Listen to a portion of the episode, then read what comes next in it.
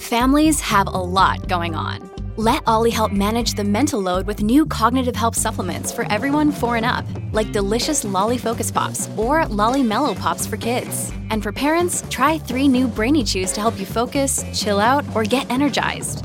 Find these cognitive health buddies for the whole fam at ollie.com. That's O L L Y.com. These statements have not been evaluated by the Food and Drug Administration. This product is not intended to diagnose, treat, cure, or prevent any disease. When you need mealtime inspiration, it's worth shopping Kroger, where you'll find over 30,000 mouthwatering choices that excite your inner foodie. And no matter what tasty choice you make, you'll enjoy our everyday low prices, plus extra ways to save, like digital coupons worth over $600 each week. You can also save up to $1 off per gallon at the pump with fuel points. More savings and more inspiring flavors make shopping Kroger worth it every time. Kroger, fresh for everyone. Fuel restrictions apply.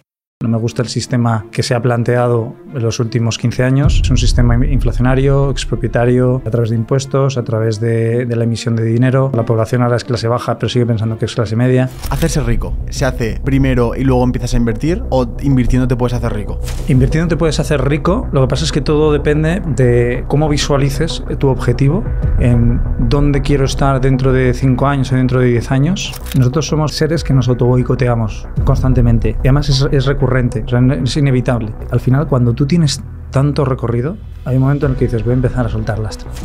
Y al momento que empiezas a soltar lastre, dices, hostia, ¿y si soltando lastre pierdo relevancia? En, por ejemplo, ya no me llegan deal flow o startups que me parecen que me puedan dar otro por 150, porque al final, cuanto más relevante eres, mejor van a ser las oportunidades que tengas, siempre. Probablemente no conozcas a la persona que aparece en esta entrevista, pero cuando termines de escucharla te va a enamorar. Y es que Félix es un auténtico genio en todo lo relacionado con las inversiones. Uno de sus proyectos se llama Formación en Inversión y es un proyecto en el que literalmente lo que está tan seguro de lo que vende que lo que te garantiza es que te va a ayudar a conseguir una cuenta fondeada y si no te devuelve el dinero de la formación. Es una auténtica locura. Juan, ¿qué te ha parecido? Yo creo que tú lo has dicho. Simplemente con conocer a Félix vais a ver la calidad de la formación. De hecho, al final del episodio se gira todo y se puede hablar de lo que utiliza para estar al 100% a nivel cognitivo. Es decir, yo lo más profesional que he visto y sobre todo lo que nos gusta de Sergio a mí, que es eh, cero promesa de que te vas a hacer millonario, al revés, lo utiliza como herramienta para luego que lo puedas reinvertir en otros proyectos y llegar a esa libertad financiera. Así que nada, si quieres aprender esta metodología precisamente con la que te enseña a hacer esto, te va a dejar una clase gratuita en el primer link de la descripción, tanto en vídeo como en audio, así que si estás escuchando esto en Spotify, métete a la descripción y ya continuamos con el episodio, que vais a flipar, vas a aprender acerca de inversiones no solo en trading, sino en todo tipo, incluso hablamos de valores de la vida y del propósito de por qué estamos aquí, dentro del episodio. Félix, bienvenido a Tengo un Plan. Eh, te vamos a conocer durante esta entrevista y vamos a ver que eres un experto literalmente en todas las inversiones, o la mayoría, como por ejemplo startups, criptomonedas, trading. Pero antes de empezar a profundizar, creo que la primera pregunta óptima para hacer aquí es, ¿qué es para ti el dinero? Bueno, es una buena pregunta, Sergio. Y bueno, primero a los dos, muchísimas gracias por la invitación al programa porque es espectacular lo que hacéis. Enhorabuena. Gracias. Eh, bueno, sobre todo la parte del dinero, mi percepción es eh, simplemente una medida de, de, bueno, de cuánto vales realmente, cuánto vale tu trabajo y tu tiempo, pero realmente considerado por, por el mismo individuo que acepta ese, ese capital. Entonces, es una pregunta, es realmente lo que me metió en este mundo, ¿no? Con 16 años, me acuerdo que estaba en el colegio y me quería comprar un cuerno de chocolate. Eh, siempre había muchísima cola y había muy, poca oferta de, cuernos, había cuatro o cinco, siempre se acababan enseguida, por lo cual era una cuestión de eh, que corría más rápido. Y llegó un punto en el que empecé a pensar que por qué la gente corría a por el cuerno y por qué además había personas que no podían comprarse ese cuerno todos los días cuando podrían realmente hacerlo, porque el dinero no lo, todavía no encontraba ninguna explicación, no, no entendía realmente para qué funcionaba, eh, por qué existe, pero lo único que veía era que la gente corría eh, y movía masas, ¿no? Uh, por lo tanto, mi pregunta, o sea, mi respuesta para vosotros en relación al dinero es, creo que es un instrumento ficticio que mueve masas, realmente sin explicación, porque eh, el dinero actual, como lo concebimos ahora mismo a través de la moneda fiduciaria, pues sabemos que es simplemente papel, que imprimen, cortan, talan árboles y siguen imprimiendo más billetes, eh, basados un poco en la fe del emisor y por tanto creo que a lo mejor lo veremos un poco más tarde, pues las criptomonedas han tenido un, un auge importante, sobre todo Bitcoin. ¿no? ¿Te sigue moviendo el dinero? Es una muy buena pregunta. Uh, actualmente ya no. En su momento me movía mucho el dinero porque quería independizarme de casa de mis padres con 16 años. Decía, necesito salir de aquí porque me hago. Eh, les mando un fortísimo abrazo porque les quiero muchísimo y, y, y, les amo y gracias, además lo que soy ahora en gran medida es gracias a ellos, pero es verdad que necesitaba escapar y me movía mucho el dinero para poder, eh, pues eso, no depender de nadie, incluso poder ir a un restaurante o ir a, a una tienda y comprarme algo que me gustara, no excesivamente caro, pero, pero, que pero bueno, dentro de un perfil que puedo comprar lo que me diera la gana, ¿no? Ahora me mueve más el, el poder utilizar ese dinero, utilizar esos recursos para poder aportar valor, sobre todo al ecosistema emprendedor español, que, que, básicamente sigo creyendo mucho en él y desde hace ya muchísimos años empecé a intervenir antes de 2016 y, y bueno, pues eh, un poco me va ese amor, ¿no? Por, ¿Quién es Félix Fuertes? Félix Fuertes actualmente, por, por, por, poco sacar primero mi currículum y luego contar un poco mi, desde un punto de vista personal, um, digamos que soy el, actualmente el fundador de formacioninversión.com eh, y gestor y director del, de Trading Sin Riesgo. También soy el, uno de los directores o principales socios de Bitoken Capital, que es un fondo de capital riesgo, ¿no? que nos centramos en invertir en startups en tokenizadas, ¿no? en su token y en sus participaciones en fases muy semilla. Y bueno, pues eh, trader, business angel desde hace ya muchísimos años, um, con muchísimas ganas de ayudar al ecosistema emprendedor y, y con vistas de, de poder seguir eh, generando un buen impacto en personas como vosotros, ¿no? que podáis eh, pues, alcanzar nuevas cotas aportando pues, ese valor que, que vuestras ideas puedan generar. ¿no? A mí me gustaría profundizar más en algo que has pasado un poco por alto, que es el valor del dinero. ¿Qué valor tiene actualmente el dinero? ¿Por qué te llamó tanto la atención a ti las criptomonedas? Y si hay alguna manera en la que nos podamos refugiar. Uh -huh. Bueno, primero a mí me llamó el, la atención el dinero porque veo que mueve las masas eh, y al final eh, la gente actúa por dinero de manera irracional simplemente con la promesa de que podrán comprar 10 gallinas o comprar X zanahorias en el supermercado, ¿no? que es un poco también de donde viene ese, ese punto de, de por qué existe una unidad económica que pueda medir el intercambio de, de, de, de bienes ¿no? o utilidades. Y, a partir de ahí, pues dije, si entiendo cómo se mueve el mundo y entiendo cómo se mueve el dinero en relación a las personas, quizás pueda también eh, sacarle partido a esto y de alguna manera también vivir tranquilo y salirme del sistema. No, no me gusta el sistema que, que, se ha planteado en los últimos 15 años, donde es un sistema inflacionario, expropietario, eh, a través de impuestos, a través de, de la emisión de dinero, eh, donde la población, como bien decía, eh, creo que uno de vuestros invitados una vez, ¿no? la población ahora es clase baja, pero sigue pensando que es clase media. Y, y el papel dentro de, este de este punto ¿no? del mercado de las criptomonedas, fíjate que a diferencia de lo que os puedan de decir otras personas, ¿no? de que Bitcoin es descentralizado, que es eh, limitado, que es escaso, todo lo que queráis, realmente creo que las criptomonedas, la verdadera revolución no está ahí, no está en, en esa emisión a nivel económico que pueda ser una alternativa al dinero, sino en cómo se pueden generar incentivos en comunidades descentralizadas que no se conocen entre ellas y que a través de ese dinero que es esa criptomoneda, pongamos el ejemplo de Ether, que pueda incentivar a que todo el mundo pueda estar actuando de una manera co concreta, ¿no? validando transacciones, descubriendo nuevos bloques, registrando eh, lo que sea dentro de la red, trabajando básicamente, que eh, se entiendan bien los incentivos y que los incentivos estén muy bien alineados. ¿no? O sea, el problema es que en la situación actual en, el, en, el, sistema financiero es que los incentivos de la población no están alineados con el del emisor. No trabajamos todos con un mismo fin. Estamos desalineados constantemente. Es un sistema bipolar a nivel político, a nivel económico, diferentes clases. El ecosistema blockchain, y con la escrito en particular, no, hay, no existe esa diferenciación. Tú eres un validador, trans, transaccionas tanto, ganas tanto, esto es lo que te pago, y todos tenéis en, en consideración eh, el valor en como que generamos en comunidad y por tanto pues ese alineamiento de incentivos es lo que hace que las criptomonedas sean grandes y que, y que realmente eh, pues la población empiece a valorar Bitcoin o Ether, aunque tengo mis, mis, eh, mis reservas con Bitcoin igualmente, pero que Ether o Bitcoin sean considerados incluso como monedas alternativas de pago, porque, si el- los emisores están todos alineados eh, y entienden perfectamente hacia dónde van y a mí no, no me genera absolutamente ningún problema eh, que se genere que, que haya una inflación, una deflación, porque esos incentivos eh, no me van a, a perjudicar a mí como holder de cripto, pues, pues, pues, pues, tiene sentido, ¿no? ¿Te haces rico, te puedes hacer rico invirtiendo o para invertir, o sea, perdón, hago la pregunta bien. Em, ¿Hacerse rico se hace primero y luego empiezas a invertir o invirtiendo te puedes hacer rico? Invirtiendo te puedes hacer rico, lo que pasa es que todo depende primero de eh, cómo visualices tu objetivo, es decir, un estado de mentalidad. Cuando hablamos de la mentalidad, sobre todo está en la visualización, en dónde quiero estar dentro de 5 años o dentro de 10 años. En base a eso, sé consciente de que ese momento va a llegar, tarde o temprano, y si no, hace el ejercicio actualmente de tengo 30 años, si yo hubiera empezado a educarme y empezar a invertir con 20, ¿dónde estaría ahora? ¿He perdido el tiempo o no he perdido el tiempo? Eh, ¿Estoy donde quiero estar o no estoy donde quiero estar? Pero voy a generar esa visualización, voy a mentalizarme de que quiero estar dentro de un punto específico, quiero ser millonario, quiero ser rico, porque también está esa frase de que es rico el que menos necesita y no el que más tiene, ¿no? Claro. eh, pues quiero mentalizarme de que dentro de 10 años quiero estar en un punto concreto y quiero visualizarlo y trabajar con ello, ¿no? En- luego ahí ya está la parte de eh, cómo quiero hacerlo.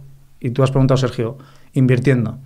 Pues hay diferentes formas. Una de las formas que puedes hacerlo es a través del ahorro. Tú coges, tienes un buen trabajo, además es un trabajo que te exige mucho tiempo, por lo tanto tienes poco tiempo para especular o para tomar decisiones de especulación, eh, porque al final no nos equivoquemos, es decir, Warren Buffett es un especulador, no es un inversor, él compra a un punto y vende en otro y ya está, recibe unos dividendos que reinvierte para comprar más, por lo tanto lo que hace es promediar el precio de entrada, lo cual eventualmente el hombre eh, es un especulador, todos somos especuladores, queremos comprar barato y vender caro. Otra cosa es el espacio temporal que queramos manejar, ¿no? Entonces, una de las fuentes es el ahorro y el problema del ahorro es que es finito para la mayoría de las personas. En España actualmente la capacidad de ahorro media de un ciudadano español es de 17.000 euros al año, que es...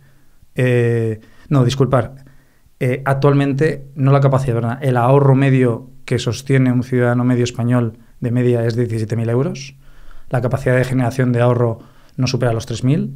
En el caso de los jóvenes que tienen menos de 30 años, la capacidad de ahorro es cero, literalmente. Se les va todo en, en mantener su nivel de vida. Por lo que eh, el ahorro deja de ser una opción para poder invertir y generar riqueza. ¿vale? Ge- Generar riqueza entendiendo riqueza como alcanzar ese nivel de patrimonio que para ti sería suficiente para quedarte tranquilo y poder hacer otras cosas que realmente te, te apasionen, como puede ser emprender o como puede ser ayudar a otros emprendedores a poder sacar sus negocios adelante. ¿no? Por lo tanto, eh, invirtiendo, si se alcanza la riqueza, si partes del ahorro y tienes un gran ahorro, es posible. También tienes que tener eh, el perfil de riesgo muy bien definido, es decir, saber cuánto riesgo estás dispuesto a asumir y conocerte muy bien en ese aspecto. Esa es la otra parte de la mentalidad, no solo la visualización, sino conocerte a ti mismo y saber en qué situaciones, si te encontraras en esos momentos, sufrirías o no. Por ejemplo, partiendo del ahorro, eh, ya me he encontrado personas y seguramente escucharéis este discurso de seguramente muchos más inversores y gestores, donde eh, siempre un cliente te dice, le, dice- le adviertes, le dices, mira, el riesgo que vas a asumir en mi fondo o en, en este tipo de estrategia o en este tipo de alocación de activos es, es del 100% o incluso del 50%. Es decir, ¿por qué? Porque vamos a por 10, vamos a por un 1000% de rentabilidad. Y claro, dice, el inversor te dice, sí, sí, sí, lo asumo. De repente llega una de las inversores, estamos hablando de que nosotros diversificamos, ¿no? Yo diversifico. Con que llega una de las inversiones y lo comunicas, oye, que hemos perdido el 100% en esta inversión por estos motivos, pero no pasa nada porque esto forma parte del plan. Pues te saltan ya diciendo, esto no formaba parte del plan, esto no lo aceptamos, ¿no? Por lo tanto, el conocerse uno a sí mismo eh, va a evitar que tomes malas decisiones en caso de que una operación te vaya mal o una inversión te vaya mal, porque llegará un punto en el que tomarás malas decisiones en términos generales y perderás el objetivo y dentro de 10 años volverás a mirarlo y dirás, me cago en la leche que yo podría estar en otro punto, ¿no? Por lo tanto, si vas a utilizar tu propio dinero, tus ahorros, ese es el punto de dolor que hay que solucionar, ¿no? Dentro del punto de mentalidad. Entonces, por ejemplo, en, en el caso de, de, Sergio y yo, que igual estamos empezando a ganar algo más de dinero, pero no tenemos ese tiempo, ni, ni en mi caso tampoco quiero tener la energía de decir, hostia, ¿dónde estará yendo mi dinero? ¿Cuál sería el paso a paso y dónde nos recomendarías meter el dinero? Bueno, creo que lo principal es, eh, primero, identificar tendencias. Y esas tendencias tienen que tener calidad. Por ejemplo, el modelo de, Warren Buffett ¿no? a la hora de tomar decisiones de, inversión, y pongo Warren Buffett porque es el más conocido, pero puedo hablar de muchos gestores de fondos americanos muy conocidos, al final la base es la calidad. Hay quien, por ejemplo, dice, no, es que eh, yo he invertido en, en esta cripto que realmente tiene una calidad brutal, tremenda. Por ejemplo, el caso de Ethereum, ¿no? Pues compra, compré en, en 2021 y ahora mismo estoy perdiendo un 50%.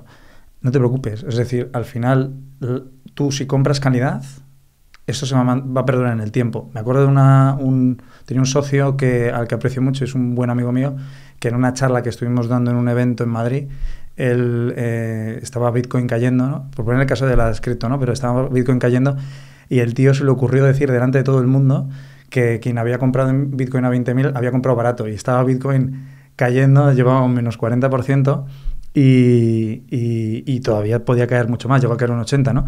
Pero ya con esa frase me quedé como pillado y le pregunté, ¿por qué eres capaz de decirle a la gente dentro de un evento que comprar Bitcoin a 20.000 eh, realmente es barato? Y dice, tío, feliz, porque la calidad eh, se mantiene. Puede, puede, perder un 80%, pero si la calidad sigue, eh, bueno, un 80% mejor es demasiado, ¿no? Pero puede perder un 50% y la, si la calidad se mantiene, eso lo puede, puedes mantenerlo en el tiempo, ¿no? Por lo tanto, alguien que realmente invierte eh, su ahorro tiene que invertir primero en activos de calidad y segundo, si queréis generar riqueza o multiplicar vuestro capital de forma considerable, tenéis que hacerlo en activos cuyo riesgo sea simétricamente positivo. Eso quiere decir que la posibilidad de que perdáis vuestro capital es el 100%, es decir, vuestro vuestro stop loss es el 100%, por tanto es importante diversificar, pero que las posibilidades de revalorización son siempre de 3x, 4x, 5x.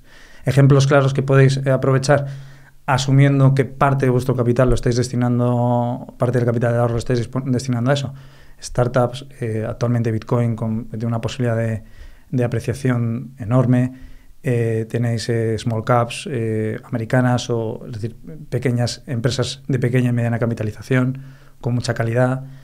Incluso em, podéis invertir en, inversiones alternativas como por ejemplo pues eh, inmuebles ¿no? que encontréis pues, a un buen precio y que podáis luego venderlo al doble, lo que sea, pero que siempre el riesgo simétricamente el sea positivo siempre y que tenga calidad por si van bien mal dadas, que sepáis que eso va a, a aguantar ese ciclo, que va a tener mala, mal performance, pero que aún así eventualmente acabará mejorando. De hecho, cuando hablo con algún amigo que es, que es experto en esto, siempre lo que me recomienda es que, la gente tiene mucha rayada de dónde invierto, dónde tal, y no están pasando por la parte de finanzas personales básica que es, oye, estás centrándote en ingresar más dinero, estás centrándote en gastar menos, estás centrándote en ahorrar, es decir, creo que la gente que nos escucha primero debería hacer los deberes en su casa de decir, oye, estoy buscando la mejor forma de ganar dinero posible o la que está más a mi alcance, o estoy poniendo la energía realmente en aprender habilidades que me van a dar más dinero.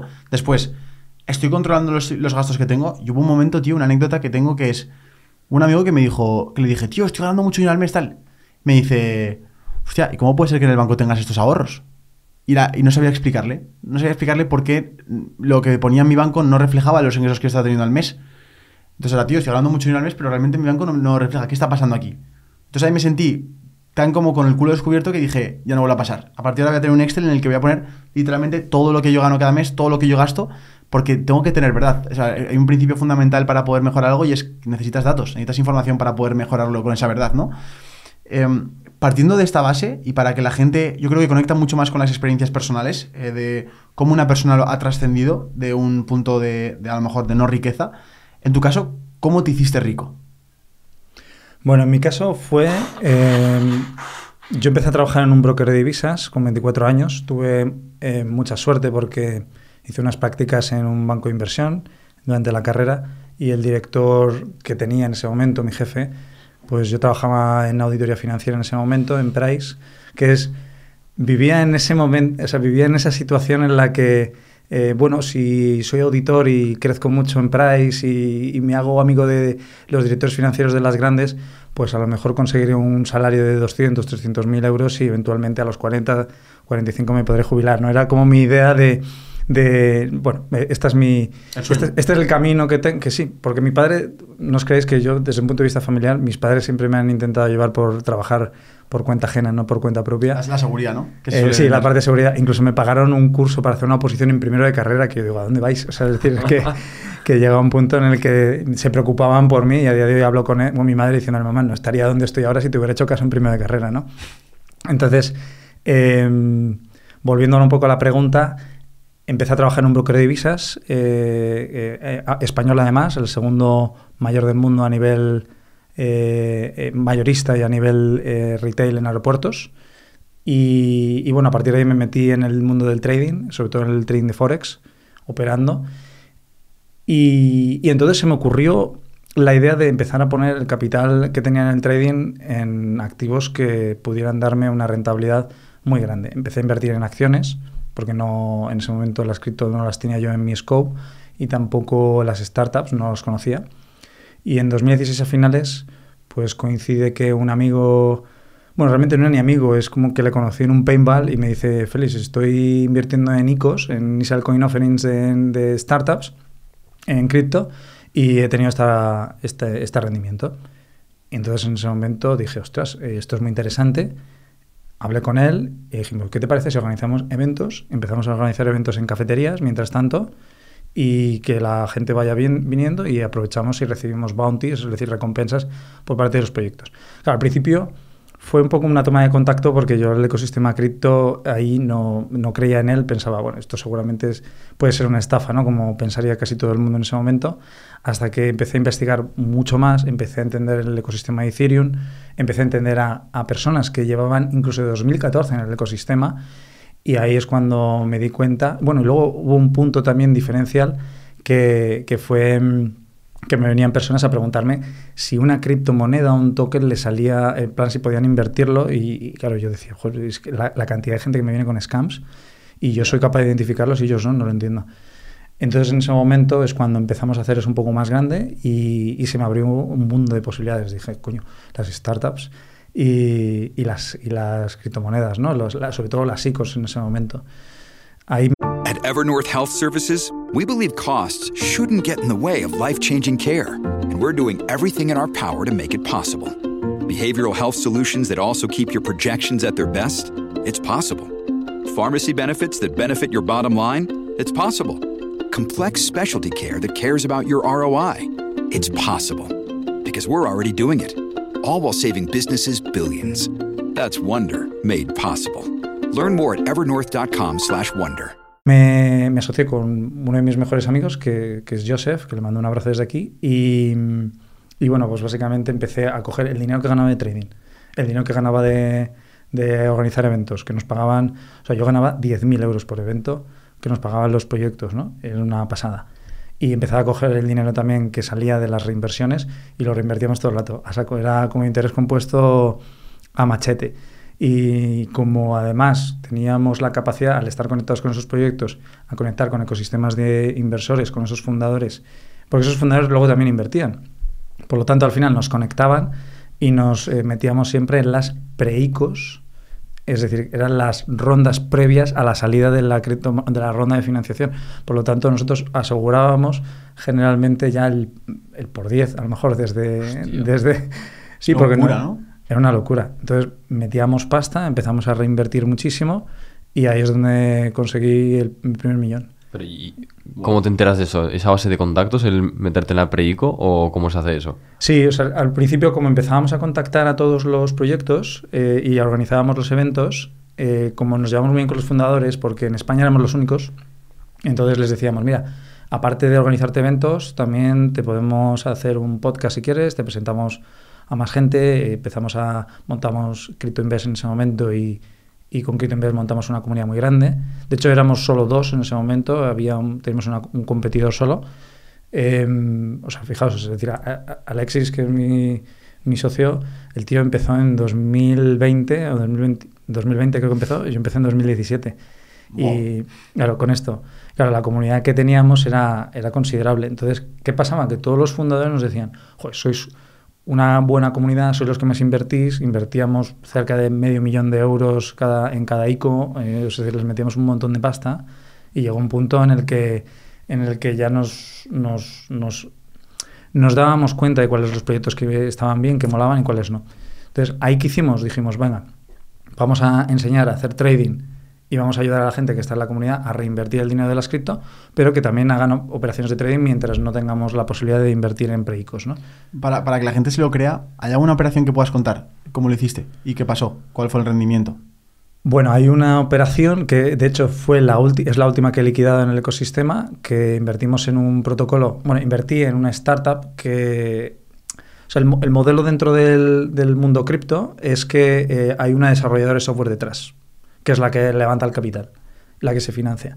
Entonces lo que promete básicamente es que va a entregar valor a los accionistas o a los partícipes creando un protocolo, eh, porque es una empresa de Web3, y eventualmente luego acabará descentralizando la gobernanza, pero bueno, esto es un concepto más complicado, para que no haya una responsabilidad con el regulador por la emisión del token o la criptomoneda en sí.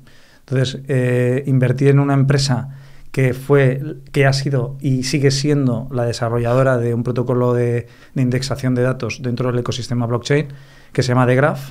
La invertí a 16 millones de dólares y el éxito lo tuve a 2,4 billones. Eh, eso vamos a traducirlo un poco porque creo que la gente ha escuchado números pero no entiende. O sea, invertiste en esa operación, ¿podemos decir la cantidad de dinero que invertiste? Ah, sí, invertí 10.000 euros en 10.000 euros cuando la empresa estaba valorada en 16 millones. Eso es. ¿Vendes al cabo de cuánto tiempo?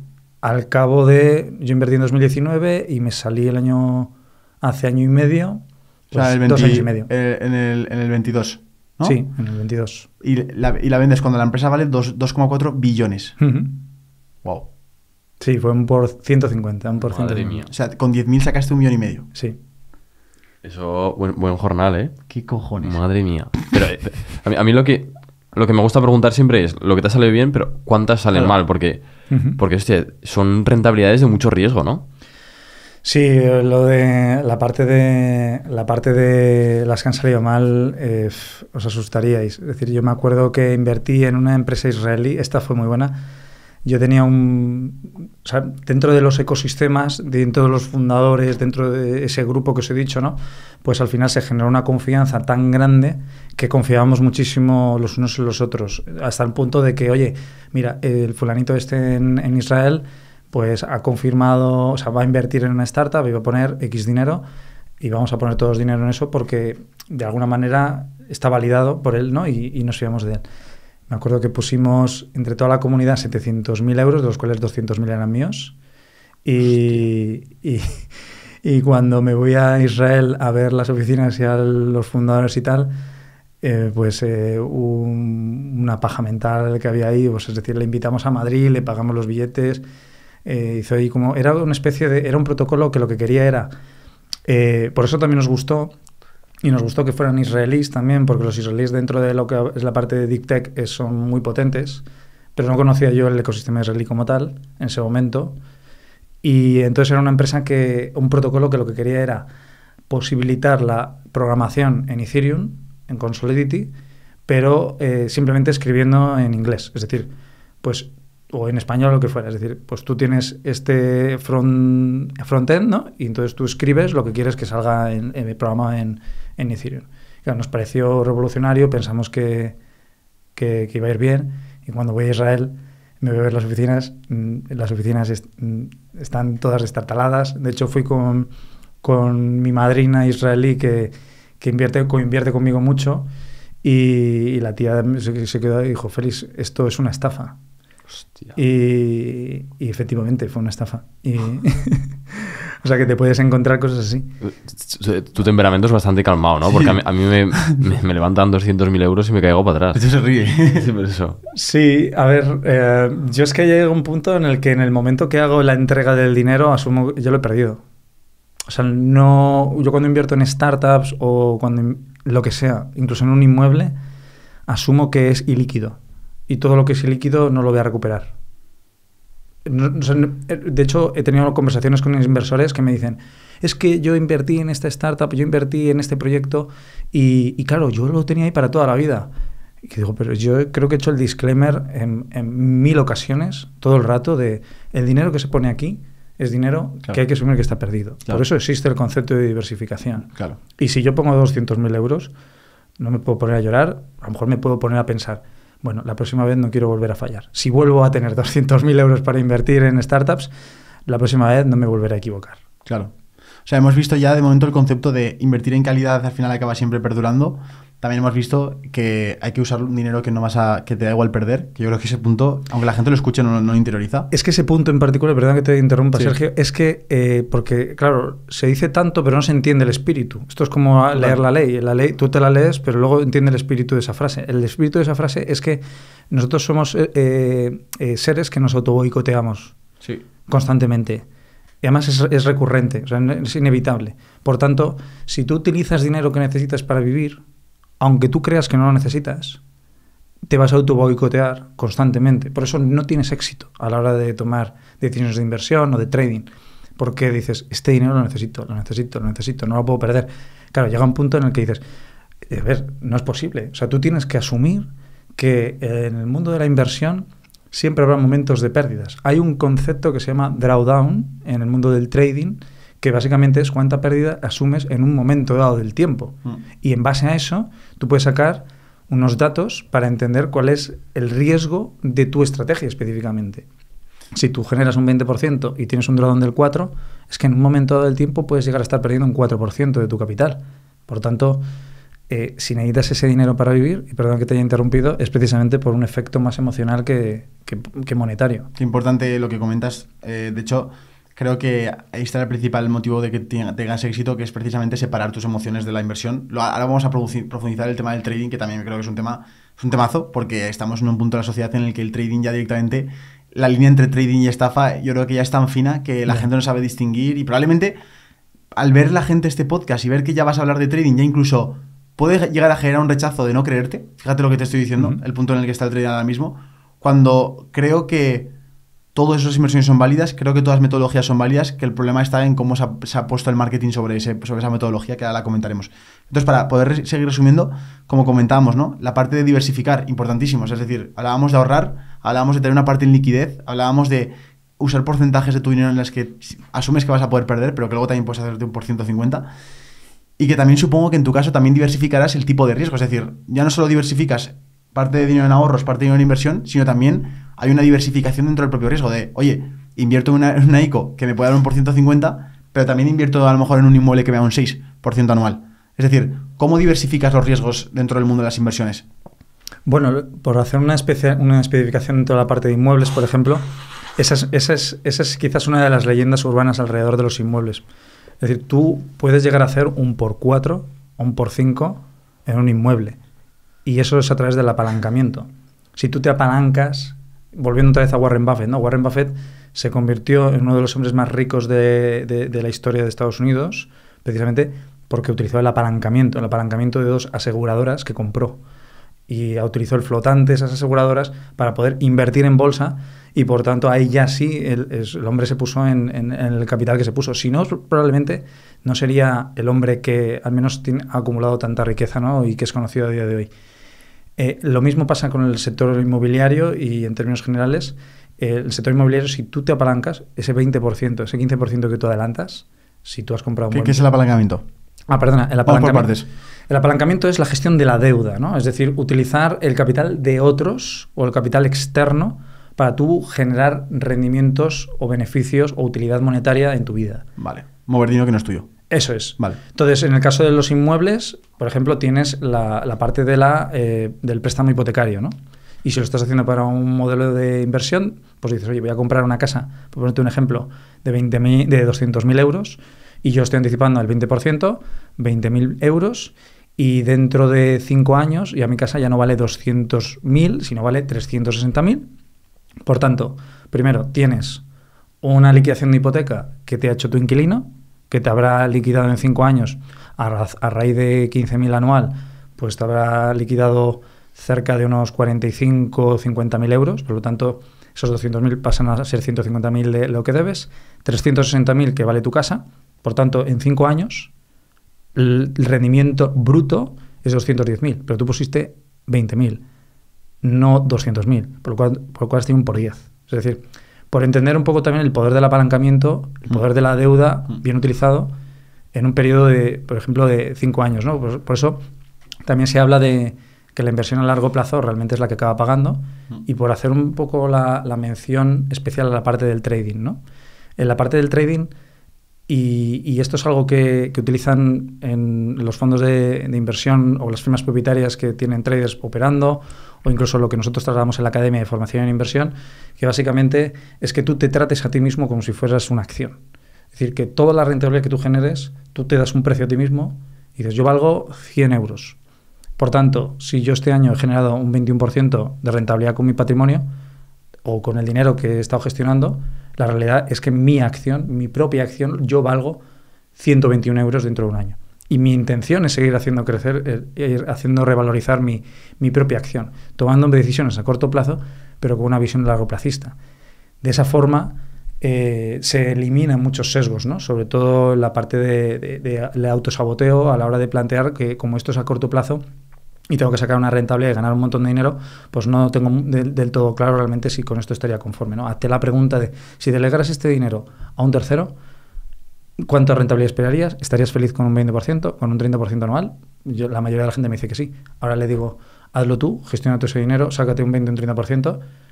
Al principio te dicen que sí y cuando se ponen a hacer trading se dan cuenta de, de que no, de que esperan un 150, un 200, un 300 y es un poco por el marketing que ha habido y eso al final desalinea el interés propio de generar riqueza de manera autónoma, que es lo que permite el trading. Y en mi caso, como, como bien os he comentado, eh, yo he utilizado el trading para apalancarme en inversiones más a largo plazo. Es decir, cojo el dinero que gano del trading y lo invierto en startups, lo invierto en cripto, todo lo que me pueda generar muchísima más riqueza para poder también luego pues, eh, involucrarme de la manera que me apetezca en lo que me apetezca, eh, ya sea invirtiendo en startups y metiéndome en el, en el consejo de administración de la startup, como pasa, por ejemplo, con... Sé que habéis eh, entrevistado a Paul Martín, ¿no? que es el, el, CEO de Randup, y yo soy uno de los inversores en la fase semilla de Rand. Joder, estas son tus la hostia. Sí, y, y, y, sí, entonces actualmente, por ejemplo, pues eso me ha dado la posibilidad de, me, de meterme en Rand, eh, dirigir el área de inversión de Rand, todo el capital que tienen ellos lo gestiono yo. Por tanto, eh, esta toma de decisiones eh, les ha ayudado mucho a crecer, les ha ayudado mucho a orientar el modelo de negocio. Pues esto me, me parece una pasada. Es decir, a mí me llena eso eh, una barbaridad. Independientemente de que luego RAN, obviamente busco la mayor utilidad. Es decir, quiero que RAN valga tres veces más, cuatro veces más, y si es posible que, que el próximo venture pues el próximo fondo de capital riesgo adquiera mis participaciones y yo pueda salirme y seguiré colaborando, pero, pero al menos con, con un beneficio, ¿no? Por lo que, yendo a la pregunta original, perdona, Sergio, que habíamos hecho al principio, por, por desviarnos, se puede generar riqueza invirtiendo. Vamos a entrar al tema trading porque sí. lo curioso que me ha parecido que has dicho, lo que invertí con el trading lo empecé a invertir en startups, que normalmente la gente con el dinero que ha hecho lo ha invertido en trading y ya saca una rentabilidad. ¿Cómo se puede sacar dinero con el trading sin tener dinero, básicamente? Bueno, el, el punto principal, primero, para ser rentable en el trading consistente es lo que hemos dicho, primero tener una buena base de educación financiera y entender qué ibas a hacer con ese dinero. Y luego, eh, actualmente hay un modelo muy interesante eh, que lleva funcionando toda la vida realmente. O sea, es decir, parece que es algo que ha empezado a funcionar hace año y medio, hace dos años, pero esto lleva existiendo desde siempre, que es el modelo de firmas propietarias. A diferencia de lo que es un hedge fund tradicional, que un hedge fund es un fondo de capital riesgo, o sea, perdón, un fondo de cobertura o fondo de inversión que te indexa o te compra ETFs o te hace una, una inversión más pasiva.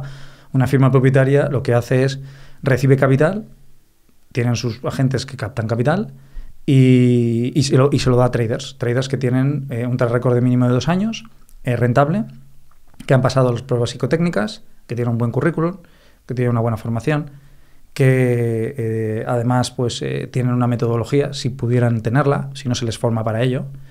Entonces, el modelo de firma propietaria siempre ha sido un modelo desconocido, en el cual en el mundo del trading nunca se ha promocionado como tal. Es decir, oye, te voy a formar como trader y en este método podrás generar un récord de dos años y luego eventualmente eh, trabajar en una firma propietaria. Claro, ¿qué pasa? Que como el modelo arrancado por una, por una formadora de, trading hace ya bastante tiempo, hace 10 años, en el que el trading te iba a dar un ingreso extra mensual, eh, pues no se llegó a potenciar este movimiento. ¿no? Entonces ha surgido ahora el, el modelo de empresas fondeadoras, que básicamente son firmas propietarias. Bueno, la mayoría, muchas de las empresas fondeadoras están respaldadas por firmas propietarias, otras no, otras directamente son empresas que como te cobran con las evaluaciones, pues directamente ya te van fondeando con ese dinero.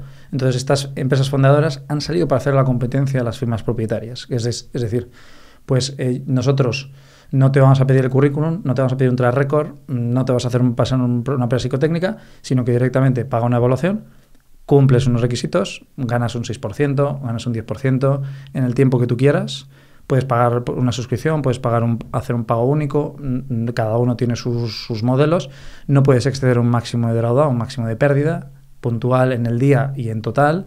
Y si cumples todos los requisitos y no la lías y respetas las reglas, entonces si tú pasas la evaluación, nosotros te vamos a, a dar el dinero que tú has pedido. Es decir, si tú quieres una cuenta de 500 mil dólares, pues tendrás que pagar un importe mayor que el que pagarías por una cuenta de 50 mil dólares, ¿no?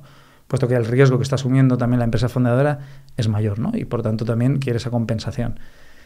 ¿Qué ha pasado? Que las firmas propietarias han empezado a movilizarse a ese punto y han empezado a respaldar ciertas empresas fondeadoras, no todas, de tal forma que hay una distinción y por eso ahí está el punto de, ese riesgo ¿no? que, ve un poco la, la- la audiencia ¿no? y la gente de, de, de, de la posible estafa. ¿no? Es que yo he visto que las empresas fondeadoras son estafas. Efectivamente hay empresas fondeadoras que son estafas, como hay brokers que son estafas, como hay exchanges de criptomonedas que son estafas. Por tanto, hay que entender que siempre el mundo va a estar lleno de estafas, porque siem- siempre que haya oportunidad siempre va a haber eh, estafadores, pero hay que intentar buscar siempre aquellas firmas que tengan, o primero, mucha solvencia, que llevan mucho tiempo financiando muchos traders que han pagado, que, que- que estos traders están contentos con el servicio, o que tengan firmas propietarias, que eso se suele ver en los términos y condiciones de- de- del contrato. Entonces, a partir de ahí, pues te puedes apalancar en eso. Entonces, una persona que no tiene dinero, que es una persona que tiene talento pero no tiene dinero, tiene mil euros en la cuenta del banco, va a poder generar ingresos a través del trading a través de una empresa fondeadora que básicamente te, te somete a una prueba que, como tú has dicho, son dos años, eh, que, que demuestras que tú eres rentable con operaciones, supongo, más pequeñas o, o con dinero ficticio. Y eh, cuando pasas el examen te hacen como la prueba, como si vas a probar la selectividad, y te dan de repente, ¡pum! La cuenta, la cuenta te la llenan con, con 50.000 o 100.000 dólares, o más dinero, depende del tipo de examen, y ya puedes jugar con dinero que no es tuyo, y luego tienes que rendirle cuentas y devolver una cantidad de dinero, o cómo funciona eso. Ya directamente puedes literalmente palmarlo en la siguiente operación todo, aunque no se lo esperen, obviamente. La verdad es que es una muy buena pregunta. Eh, sí, puede, o sea, sí, sí puedes sacarte la evaluación, te dan la cuenta con dinero real y luego puedes llegar a alcanzar la máxima pérdida que ellos te ponen, que puede ser de un 3%, un 5%, un 8%. El máximo que he visto es de un 8% de máxima pérdida. Ellos asumen la pérdida en ese aspecto. Eso sí, pierdes tu, pierdes tu cuenta y... Ah, bueno, entonces no se arriesgan tanto, ¿no? Es decir, te dan 100.000, puedes palmar 8.000, recuperar 92. Another day is here, and you're ready for it. What to wear? Check. Breakfast, lunch, and dinner? Check. Planning for what's next and how to save for it? That's where Bank of America can help. For your financial to dos, Bank of America has experts ready to help get you closer to your goals. Get started at one of our local financial centers or 24-7 in our mobile banking app. Find a location near you at bankofamerica.com slash talk to us. What would you like the power to do?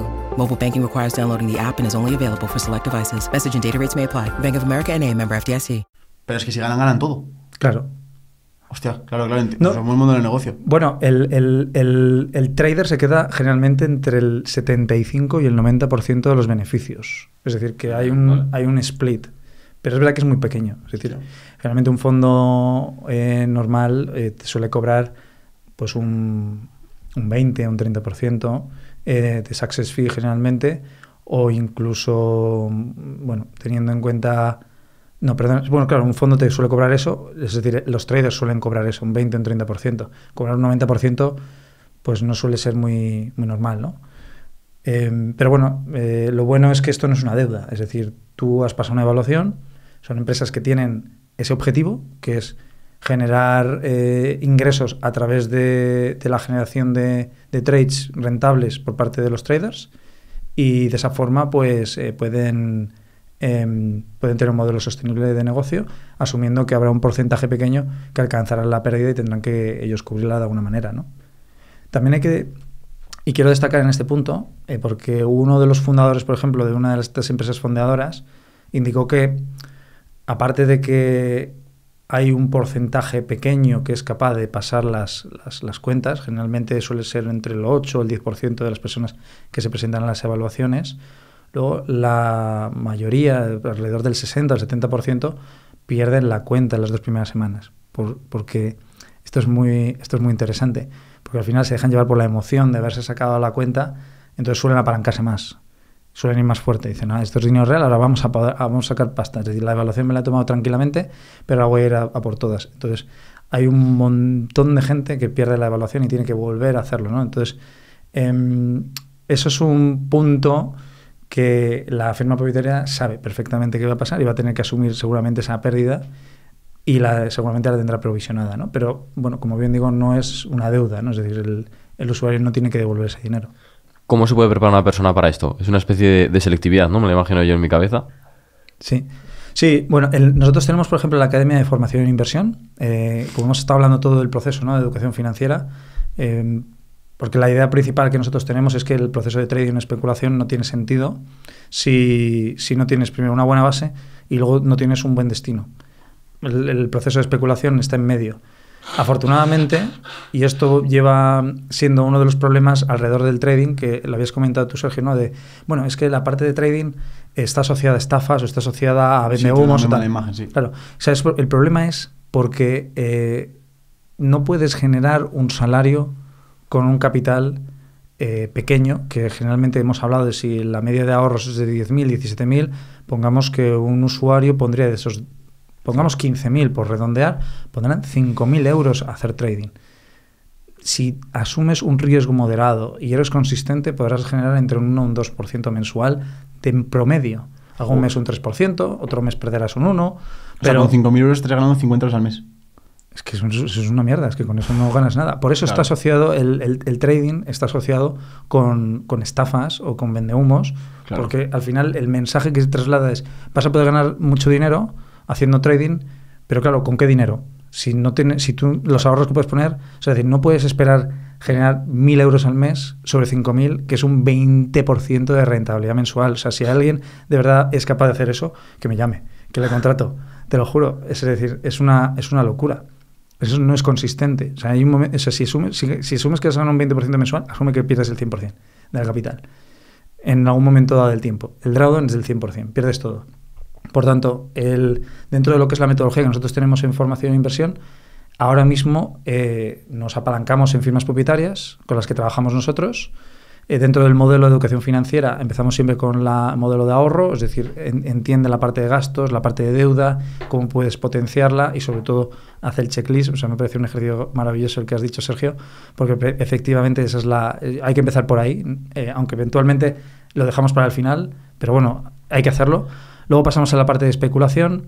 Eh, nosotros, por ejemplo, trabajamos con, el profesor de nuestra academia, es eh, un trader institucional, lleva cuatro años trabajando en firmas propietarias de verdad, es decir, con el currículo, entrevistas y trabajando con ellos.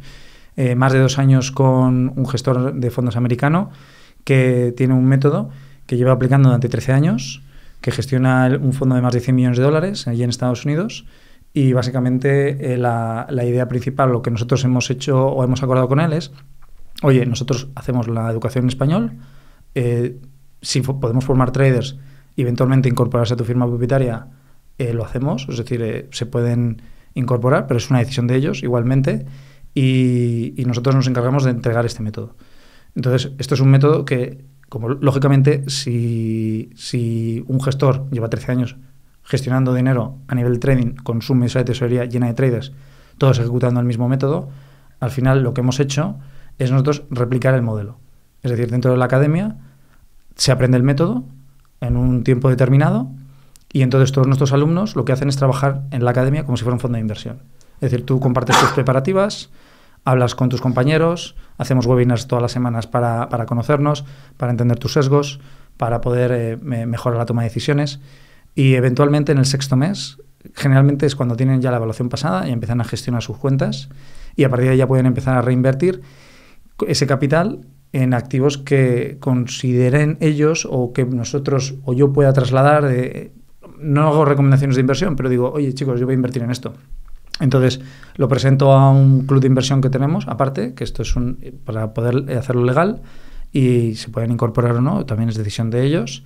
Pero la idea principal es que eh, al final el modelo queda en que les quede algo perenne.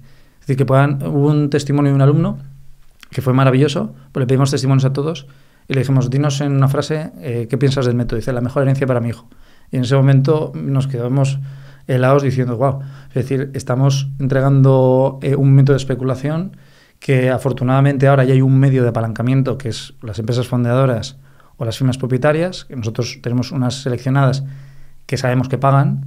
Es decir, luego el alumno puede elegir otras por fuera, pero nosotros no damos fe de que puedan pagar o no. Pero las que nosotros trabajamos, todas pagan, ¿no? Por lo tanto, el alumno en sí aprende este método y eventualmente incluso hay muchos que dicen, eh, yo a mi hija le voy a enseñar esto, yo a mi hija quiero que aprenda defensa personal, trading y, finanzas, ¿no? decimos, pues, pues mira, eh, fabuloso, al menos te podemos cubrir dos de los tres puntos que quieres darle a tu hija, ¿no? Y ya desde ahí, con ese método, generando una media de 1 o un 2% mensual, con un buen marco, con un buen marco mental, es decir, concienciados y visualizando lo que quieres conseguir, un 1 o un 2% ya solo es una cuestión del tamaño de la cuenta. Si tú manejas un tamaño de una cuenta de 100.000, y, y, cuando hablo, perdonar, de un, un 2% es por ser conservador. Es decir, alguien que mm, pueda salir aquí y diga, pues eh, no puedo dedicarle tiempo, o el máximo de tiempo que le puedo dedicar son dos horas al día. Bueno, pues si son dos horas al día o no tienes tiempo, eso puede ser algo muy conservador que puedes conseguir. El método se adapta a cualquier tipo de operativa. ¿Quieres mantener tus operaciones diariamente o en varios días? Puedes hacerlo. ¿Quieres hacerlo en el mismo día? Puedes hacer,lo Todo depende del tipo, se hace una diferenciación del activo. ¿Y cómo, cómo, conseguís garantizar que la empresa va? O sea, ¿cómo, cómo conseguís entrar a esa garantía de eh, si entras en la academia, te vamos a, vamos, a hacer, vamos a conseguir que tú tengas una cuenta fondeada? Es una muy buena pregunta. Esto viene de la experiencia. Nosotros empezamos a entregar el método en octubre. Eh, hemos hecho ya varias ediciones, aunque ahora ya lo estamos, entregando sin ediciones, es decir, cualquiera se puede incorporar en cualquier momento. Lo tenemos todo estructurado para que alguien empiece a aprender desde el primer minuto, eh, con tutorías individuales y grupales. Y viene de la experiencia, es decir, hemos visto que siguiendo unos patrones concretos de trabajo, es decir, todos los alumnos que se han involucrado realmente, que han dicho, me involucro, eh, hago las preparativas, asisto a las salas o las tutorías, eh, me involucro en la comunidad, eh, pregunto, eh, ejecuto, aprendo, al final acaban sacándose la cuenta. Entonces llegó un punto en el que dijimos, joder, el ratio es tan alto, tan cercano al 100%, que podemos ofrecer la garantía. Pero ha venido, viene de una base de experiencia, ¿no? De coger personas que no tienen ninguna experiencia en trading, incluso personas, tenemos un chico de 16 años que me ha escrito hoy por la mañana, dadme las gracias porque dice, ya tengo mi primera cuenta de 50.000 Oh. Y, claro, dices tú, joder, de puta madre, porque ya empiezas a generar eh, dinero con lo de 50, incluso vas incorporando otras de 50 y ya vas haciendo incrementar tu, tu portfolio de cuentas fondeadas y eventualmente el chico, como quiere emprender, pues lo que va a hacer es ir incrementando su, su ahorro e invertirlo. En vez de invertirlo en una startup o invertirlo en criptomonedas o en lo que sea, lo va a invertir en su propio negocio. Pero ahora mismo está como muy enfocado en esa parte. Aunque estoy un poco preocupado de que monte el su propio negocio de trading, no, es broma. Pero que ya se lo he dicho, digo, a ver si nos vas a hacer la competencia dentro de tres o cuatro años. A mí me gustaría aterrizar un paso a paso de una persona, por ejemplo, el chico este de 16 años. Una persona desde que os descubre decide entrar a vuestra formación y luego ya le dan su primera cuenta, ¿cuánto le costaría ganarse sus primeros 1.000, 1.500 euros al mes? Vale, eh, primero tienen que pasar por la parte de formación, ¿no? O sea, de educación, es decir, tienen que entender el método nos hemos dado cuenta de que si entregamos el método completo de golpe, eh, la mayoría se abruma muchísimo. Además hacen preguntas muy dispersas y es imposible resolverlo. Por lo que eh, los pasos que tienen que seguir primero es aprender cada semana cada parte o cada pieza que nosotros le damos del método, internalizarlo bien, porque al final eh, nosotros trabajamos con la subasta del mercado de futuros, trabajamos con el volumen dinámico, y con sus desviaciones. Ahí encontramos confluencias, que son setups que utilizan en los, fondos de, inversión. Además son 10 leyes, 10 movimientos que alguien que tiene cierta experiencia, con que se ponga a mirar todos los días durante un año que suceden estos movimientos solo suceden estos 10 movimientos. Son lo que se denominan las leyes dinámicas del mercado, que funcionan alrededor de la subasta del mercado de futuros, en este caso, o del perfil de volumen en otros activos, el valor en desarrollo, que es básicamente el volumen dinámico, no el estático, por hacer una diferenciación de Wyckoff, que imagino que alguien estará escuchando metodología de precio-volumen, se puede utilizar como complemento, pero realmente no entra dentro de ese, de ese punto. Y luego el order flow, el flujo de órdenes, para saber realmente quién está metiéndole fuerza. Si vemos que la acción del precio cae mucho, pero está entrando muchas órdenes de compra, sabemos que los pasivos, las ballenas, la gente muy potente, realmente está vendiendo por fuera del mercado a nivel OTC o, o directamente en, un mercado que no es el de futuros, ¿no? sino al contado. Entonces, una vez se aprende todo esto, que parece que es algo relativamente complejo, pero realmente es muy sencillo, eh, generalmente pasan a demo.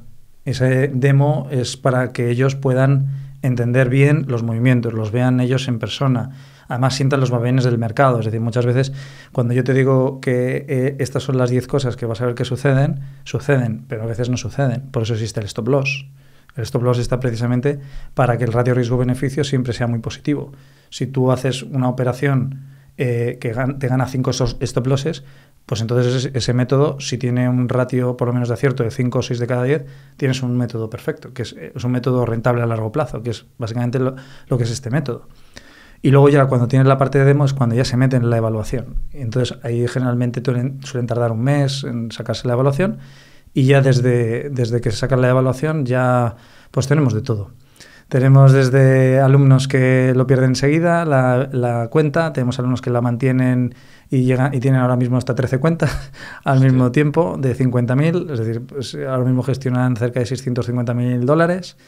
Eh, tenemos alumnos que se han quedado con su cuenta de 50.000 o de 100.000 o de 200.000. Yo, por ejemplo, tengo una de 250.000, pues la mantenemos estable y no hacemos tonterías, con un riesgo ajustado y a partir de ahí ya hacen sus disposiciones y generalmente pues o suelen entrar al club de inversión o suelen invertir en, generalmente en activos que son pues eso que tienen cierta perspectiva dentro de su perfil de riesgo. Si tenemos alumnos que tienen 50 años y están invirtiendo en fondos indexados o en... Bueno, generalmente en fondos indexados, sí. O sea, me hablan de, de robo-advisors y tal, y yo os digo, bueno, yo no tengo ni idea. Es decir, los robo-advisors los entiendo, pero que me refiero que no te puedo recomendar nada, pero invierten ahí. Hay otras personas que son más jóvenes, que les, gusta más el riesgo y hacen compras promediadas de, de criptos que no entiendo. Que yo veo cada semana o cada mes que me mandan fotos diciendo, he, vuelto a comprar eh, DOT, de Polkadot. Y yo pensando, joder, macho, no te entiendo, tío. O sea, es decir, qué forma de tirar el dinero, tío. Utiliza eso para regalarle algo bonito a tu hija o algo así, ¿no? Porque antes que hacer eso, ¿no? ¿Qué es lo que te hace a ti feliz? Pues me hace feliz mi familia, me hace feliz mis amigos, me hace feliz eh, simplemente la vida. Comer, em, jugar a los videojuegos, imaginar. Hablábamos antes. Leer. Después de que nos has contado la operación esta de 10.000 euros que aún sigo digiriéndola, te, he preguntado, digo, y digo, tío, pero tú tienes una política como muy estricta con el tema de la reinversión, ¿no? Y te, te he hecho la pregunta, te he dicho, entonces no, te puedes comprar el Ferrari. Eh, refiriéndome a que reinviertes tanta porcentaje del dinero que tienes que nunca tienes lo suficiente sobrante como para poder mm. comprarte un Ferrari. Y, y me respondías como que no te hacía falta. Creo que detrás de esa respuesta había mucha reflexión detrás, ¿es así? Sí, bueno, eh, vamos haciendo referencia a Alexis también, ¿no? Que, que él tiene su Lambo, ¿no? Sí, Alexis, por ejemplo, sí que necesita Ferrari. Alexis va a full. cabrón. sí, um, sí, yo creo que esto viene de... Tengo un, tengo un amigo eh, eh, israelí, un inversor además fuerte, que también coinvierte conmigo y me tiene en su email como Félix el filósofo fuertes, ¿no? eh, porque... No sé, al final me pongo a reflexionar en qué es lo que me hace realmente feliz. Primero, no me hace feliz demostrar nada a nadie, eh, no lo necesito. Eh, yo con tal de poder apoyar y ayudar, eso es lo que me hace feliz. Eh, no sé, la verdad es que es un poco como sensaciones, ¿no? De decir, me compro un, un Porsche y me pongo a pensar y digo, pues no me hace ilusión. O me compro, yo qué sé, eh, un Rolex. Digo, pues a lo mejor como inversión. Eso ya empiezo a pensar en, de esa forma, ¿no? Eh, no sé, es decir, eh, como que me reinvierto el dinero pues, por seguir formando parte un poco de la comunidad, de, Y entonces ahora te hago la otra pregunta que igual es más difícil para ti. ¿Dónde gastas sin pensar en la inversión? Suelo reinvertir mucho de mi dinero en disfrute personal. Es decir, en eso sí que es verdad que cosas materiales no compro, pero por ejemplo mi cuerpo lo cultivo muchísimo, lo, culpo- lo- cultivo todos los días, eh, mi cabeza la cultivo, es decir, mi cerebro para mí es eh, hiper importante, muy importante.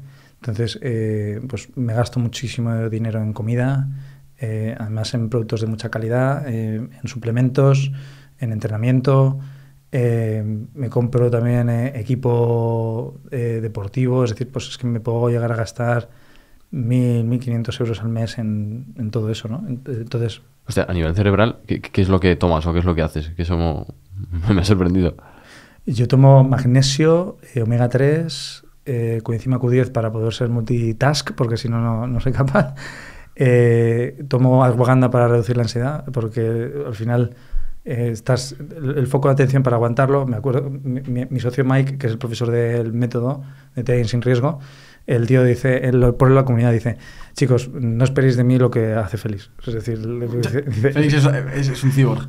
Sí, o sea, es decir, eh, yo no soy Félix, o sea, es decir, no esperéis que pueda haceros un análisis fundamental al mismo tiempo eh, atender emails en... o sea, es decir, no, no, no, no esperéis eso.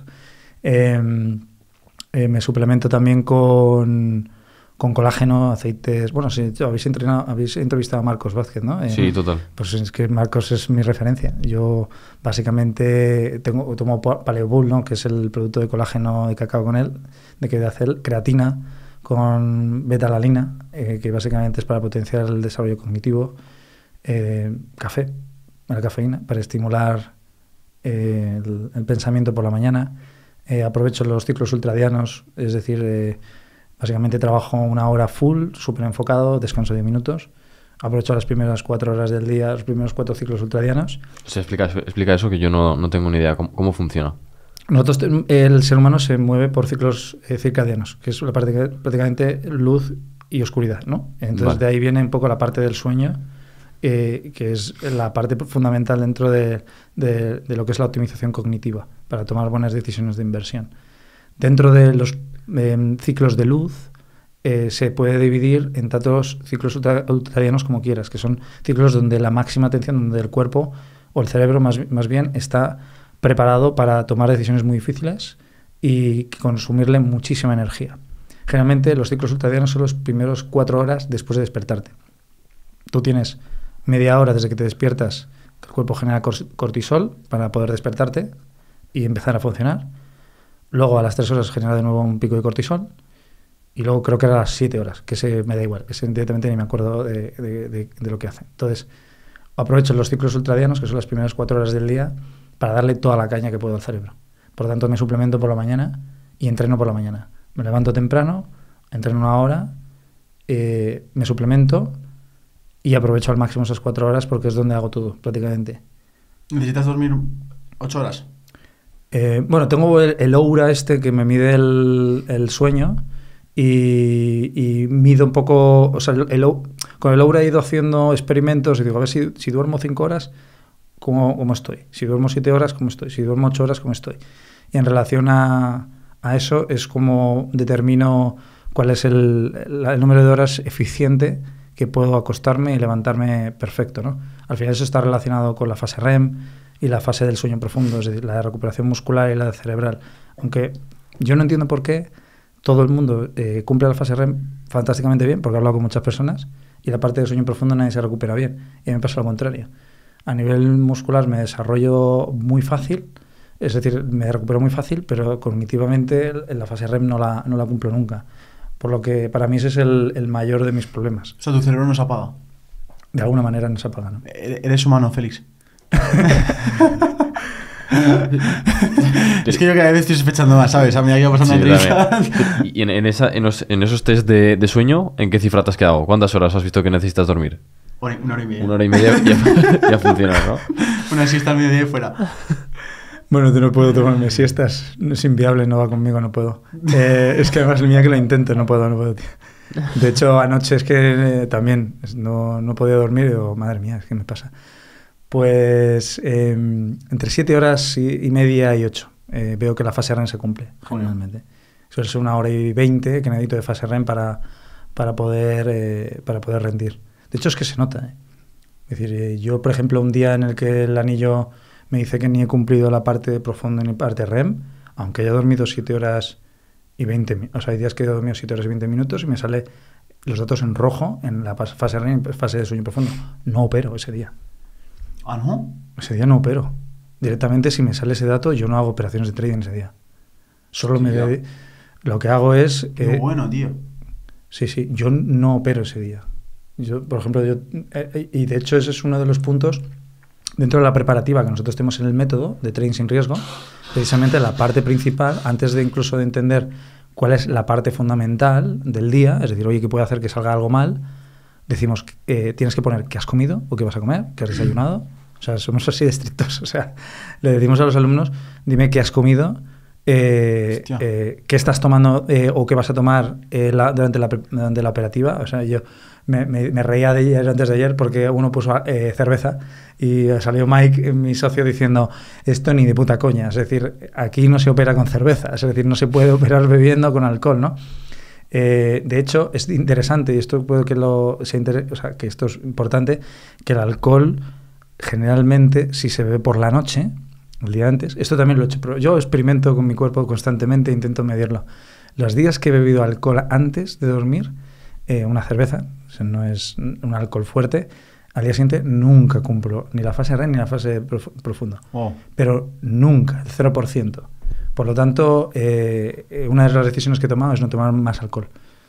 No tomo, tomo cero gota de alcohol. De hecho, en Nochevieja ya me están diciendo qué coño vas a hacer porque no bebes y yo me lo sé pasar bien sin alcohol. Pero me refiero que muy estricto con eso. Eh, por lo tanto, la parte de suplementación, la parte de dormir, la parte de tal, eh, está muy ligada a, a- a- a mi ratio de éxito. Al menos yo lo he medido así.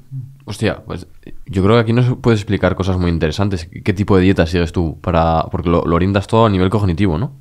Lo oriento todo a nivel cognitivo. Intento que todo lo que como sean vegetales, eh, proteína que sea eh, rica en grasas, eh, sobre todo poliinsaturadas, eh, pues salmón, caballa, aguacate.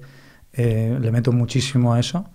Y luego, pues, siempre pastas integrales. Em, y esto realmente es por los picos de glucosa. A mí me preocupa mucho el, el efecto que tiene la insulina en, mi cerebro porque básicamente está directamente relacionado picos de insulina con, eh, con enfermedades degenerativas eh, como el Alzheimer. De hecho, el Alzheimer se denomina diabetes de tipo 3, eh, precisamente por eso, ¿no? Por lo que intento siempre ir a por pasta integral, o- pero de todas formas el carbohidrato lo tomo mu- muy poco. Pero bueno, estoy hablando de que intento que sea todo integral.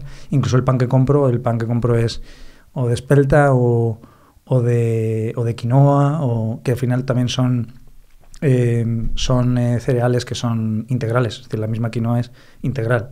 Si compráis un pan de quinoa, estáis comprando un pan integral. Claro. La conclusión que saco aquí es em, que se tiende a, a criminalizar y a criticar incluso el tema del club de las 5 AM y tal, y lo critican y se ríen de él, como por ejemplo, yo qué sé, ah, con lo de Yados y tal, como, ah, tal, no hace falta despertar a las 5 de la mañana, no sé qué.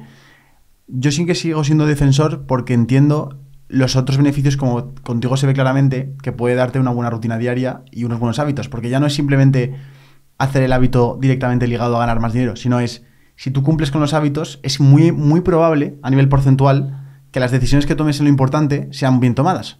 Es decir, si tú tomas una cerveza, mala decisión, duermes peor, mala consecuencia, rindes peor en el trading, mala- mal resultado. Es decir, directamente se ve proporcional el que esa rutina que critica la gente o se ríe de, ah, es que por despertarme a las 5 y echarme una ducha de agua fría no, me- no voy a tener éxito. Ya, pero es bastante más probable que tengas éxito a que si no lo haces, ¿no? Entonces, continuando con tu rutina diaria, em, has comentado antes, por no volver a repetirlo, que te despiertas pronto, que entrenas al principio de la mañana, supongo que en una fase de ayunas. Sí. eh, apro- aprovechas esas cuatro horas intensivas de ultradiur, ultradiano, Ult- ultradianos. ultradianos, y luego ya rompes el ayuno, supongo, al mediodía. ¿Cómo continúa tu día? ¿Cómo haces esa fase para desconectar? ¿Cómo gestionas la vida social, tu pareja que también tienes? ¿Cómo haces esa parte para que exprimir al máximo tu rendimiento cognitivo y seguir teniendo una vida equilibrada?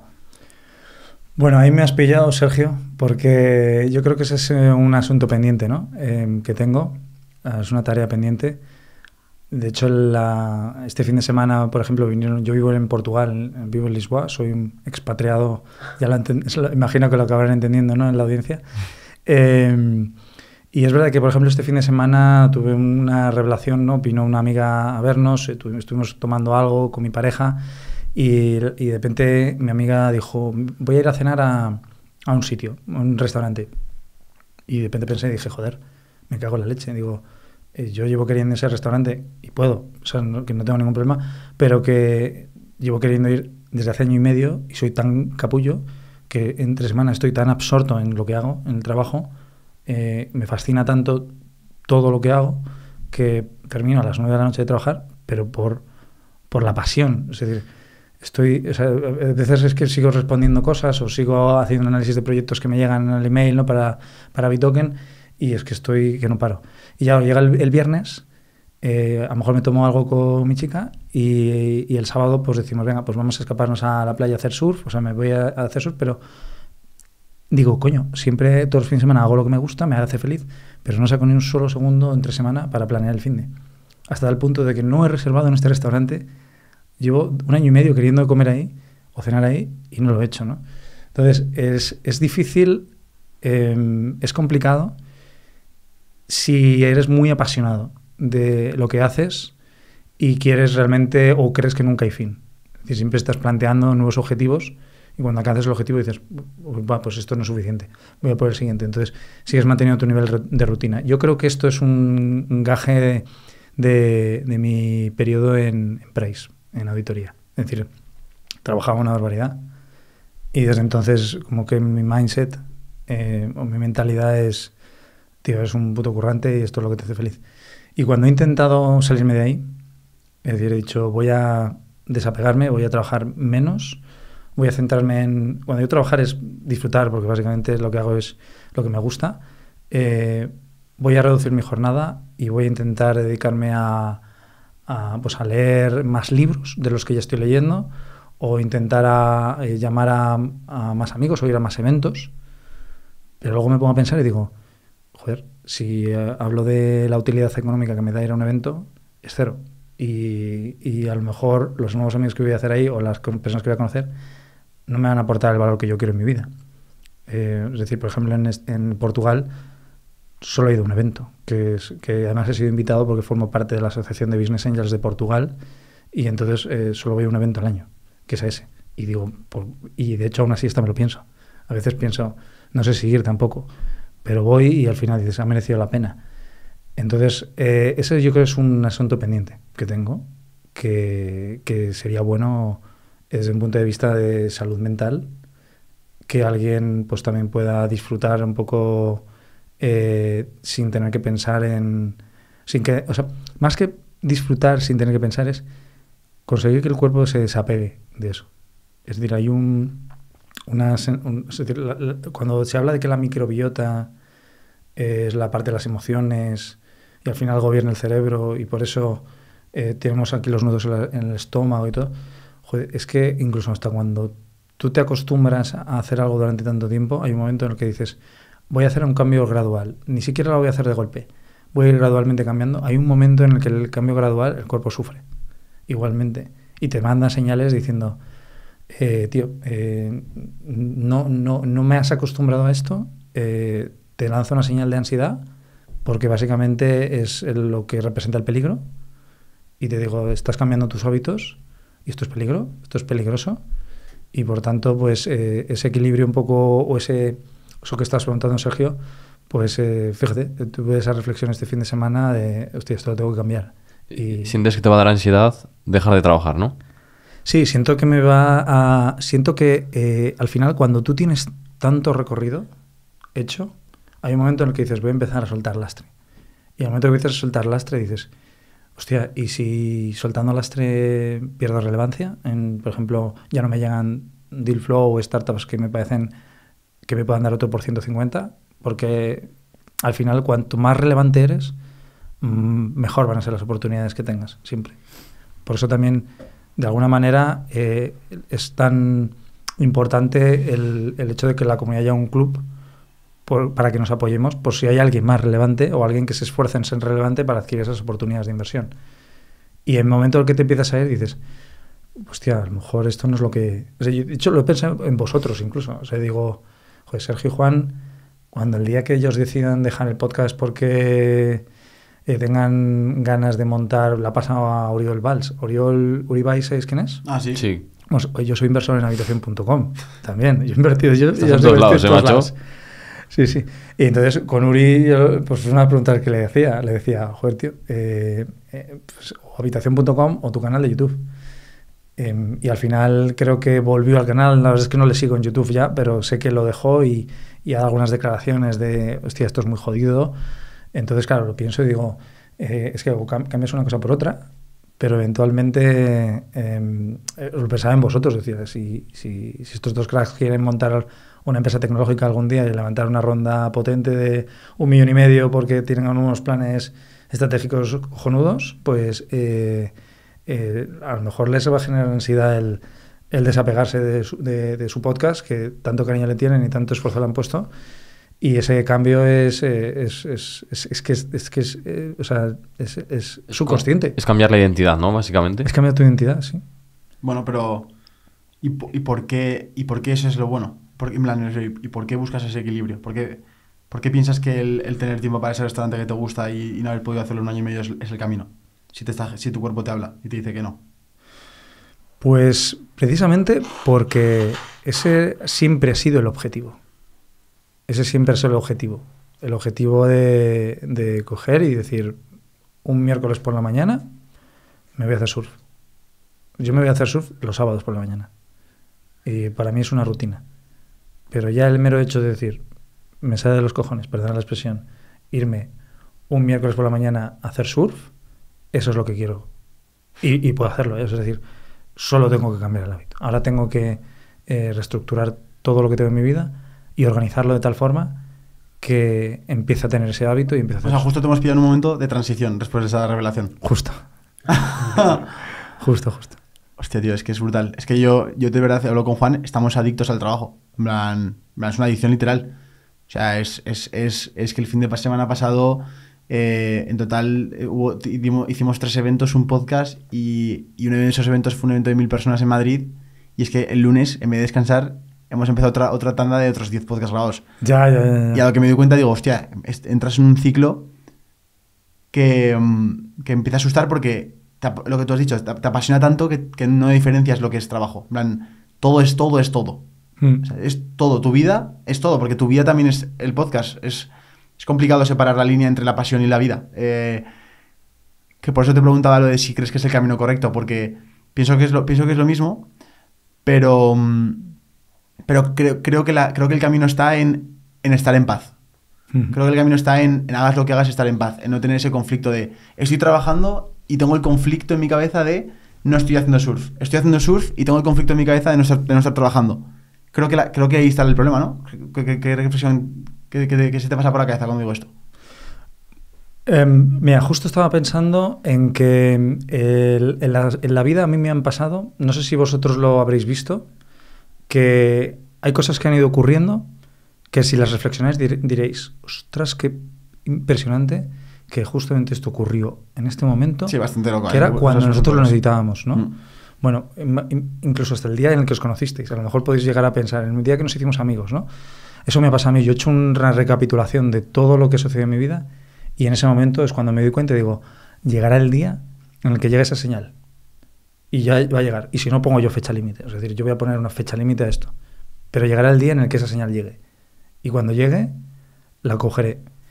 Ahora, teniendo en consideración que esa señal aún no ha llegado por algún motivo, y esa señal llega. O sea, es de verdad que mucha gente que ahora mismo se está preguntando qué es esa señal, no os preocupéis, que lo vais a saber perfectamente cuando llegue. Y, os- y de además es que es muy desgarradora. Es decir, os saca de vuestra zona de confort a lo bestia, os o de la zona en la que estáis, luego os suelta y, en- luego hasta desde el dolor es cuando te das cuenta y dices, hostia, lo que acaba de pasar es, es espectacular, ¿no?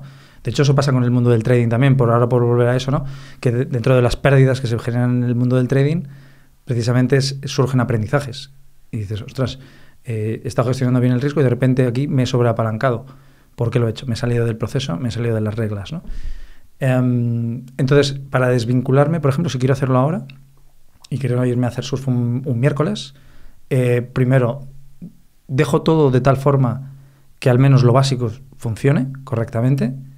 Y segundo, partiendo también de que sé que soy más eficiente en las primeras cuatro horas del día, por lo tanto, es verdad que a lo mejor he sido muy osado al decir que un miércoles por la mañana, a lo mejor un miércoles por la tarde, aprovechando las horas menos, menos eficientes. ¿vale? No, yo creo que eso es volver otra vez. Ya, ya le estaba buscando la rentabilidad otra vez. Estamos volviendo otra vez a... Yo creo que la clave es el reto. De hecho, es ¿cuál es la hora más productiva? ¿A las 9 de la mañana? Pues a las 9 de la mañana vas a estar en la playa, en bolas, mirando al cielo y diciendo, no hago nada, ya está, estoy existiendo. Claro. Pues vamos a hacer una cosa, os voy a mandar una foto. Eso, eso, Por favor, eso. Lo voy a por hacer. favor. La vamos a poner aquí en este episodio. La vamos a poner ahí, pum. El próximo miércoles, tú ahí, Venga, el próximo miércoles eh, os mando una foto. Eso sería en la tremendo. playa surfeando. Eh, A las 9 de la mañana. Bueno, pero en pelotas no, que es el Atlántico. No, pero por No, favor, no. Eso te lo, te lo prohibimos, por Pero favor. sí, andad con ellos, sí, sí. Pero que se vea la fecha, ¿eh? No cosa envíes alguna surfeando hace dos años. No, no, no, no, me vais a ver con la tabla. eh, lo que no sé si alguien me puede hacer una foto, porque realmente Ah, selfie. diré solo. Selfie, ya está. pero- Selfie con la tabla del mar y Ah, está. vale, vale. Claro, Entonces tío. sí, sí, sí. Sí, sí, ya está. Ah, pues contad con eso. El próximo martes lo hago. El próximo miércoles lo hago. Sí, sí. Lo ves bastante reto, ¿no? Para ti. Eh, ¿Lo veo reto? No, no, no. Eh, además, eh, lo- a ver, voy a, voy a decir un- también un- un- una trampa, ¿no? Y es que probablemente me lleve el ordenador. Entonces, eh, O sea, me estás contando. Tío, Ya deja el, móvil, deja, deja el móvil, saca la tabla y por verdad la tabla, ¿eh? pero ¿cómo que tienes ordenador? Pero entonces, ¿qué, qué sentido tiene? o sea, es decir, el, el coger, levantarme e irme a surfear, y el surfear tiene un tiempo. Estoy dos horas, ¿no? Entonces ya cuando termino de surfear, eh, pues ahí es donde llega el verdadero reto. El hacer surf, a mí, para En mí, la, en, la, en la ausencia de acción. En la ausencia de acción, Pues, efectivamente. eh, pues ahí está el reto. Eso es lo que quiero que nos mandes. La, el- el- la ración de aceitunas en la terraza. Tal cual, es verdad. Eso es un... Bueno, cerveza, no, que si no te revienta el Venga, pues os cerebro. voy a pasar la foto eh, con la tabla y luego el desayunaco que me voy a pegar después. Claro. Eso es, eso Pero- sí que sin mola. nada, sin ordenador. Sin ordenador, sin ordenador. Lo prometo además. Haré un vídeo para que veáis. Bueno, qué coño no, si es que eso tampoco va a valer nada porque puedo esconderlo por... O sea, que no, pero sería autosabotearse, ¿sabes? Entonces no tiene sentido. Ahí ya está en tus manos, Félix. A lo mejor no te sientes No. culpable. Pero vamos, es que te sirvamos como contabilidad al menos de. Y toda la comunidad tenga un plan, te va a servir de contabilidad de que no puedes fallar tu palabra. Hecho. Al menos así, ese, yo creo El que entonces- miércoles va a estar eso. Entonces, dentro vídeo, ¿no? Dentro vídeo. Claro. Dentro Ahora, vídeo. ahora la gente ya te está viendo el vídeo. Bueno, tío Félix, gracias por la conversación, ha sido una maravilla.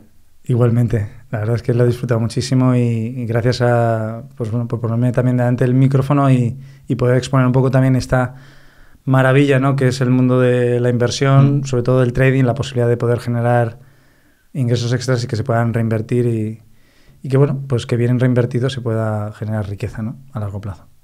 Genial, pues muchísimas gracias por haber visto el episodio. Si te ha gustado y estás en audio, puntúanos con 5 estrellas. Si estás en vídeo, suscríbete y dale a me gusta. Y nos vemos en el siguiente episodio. Adiós. Chao.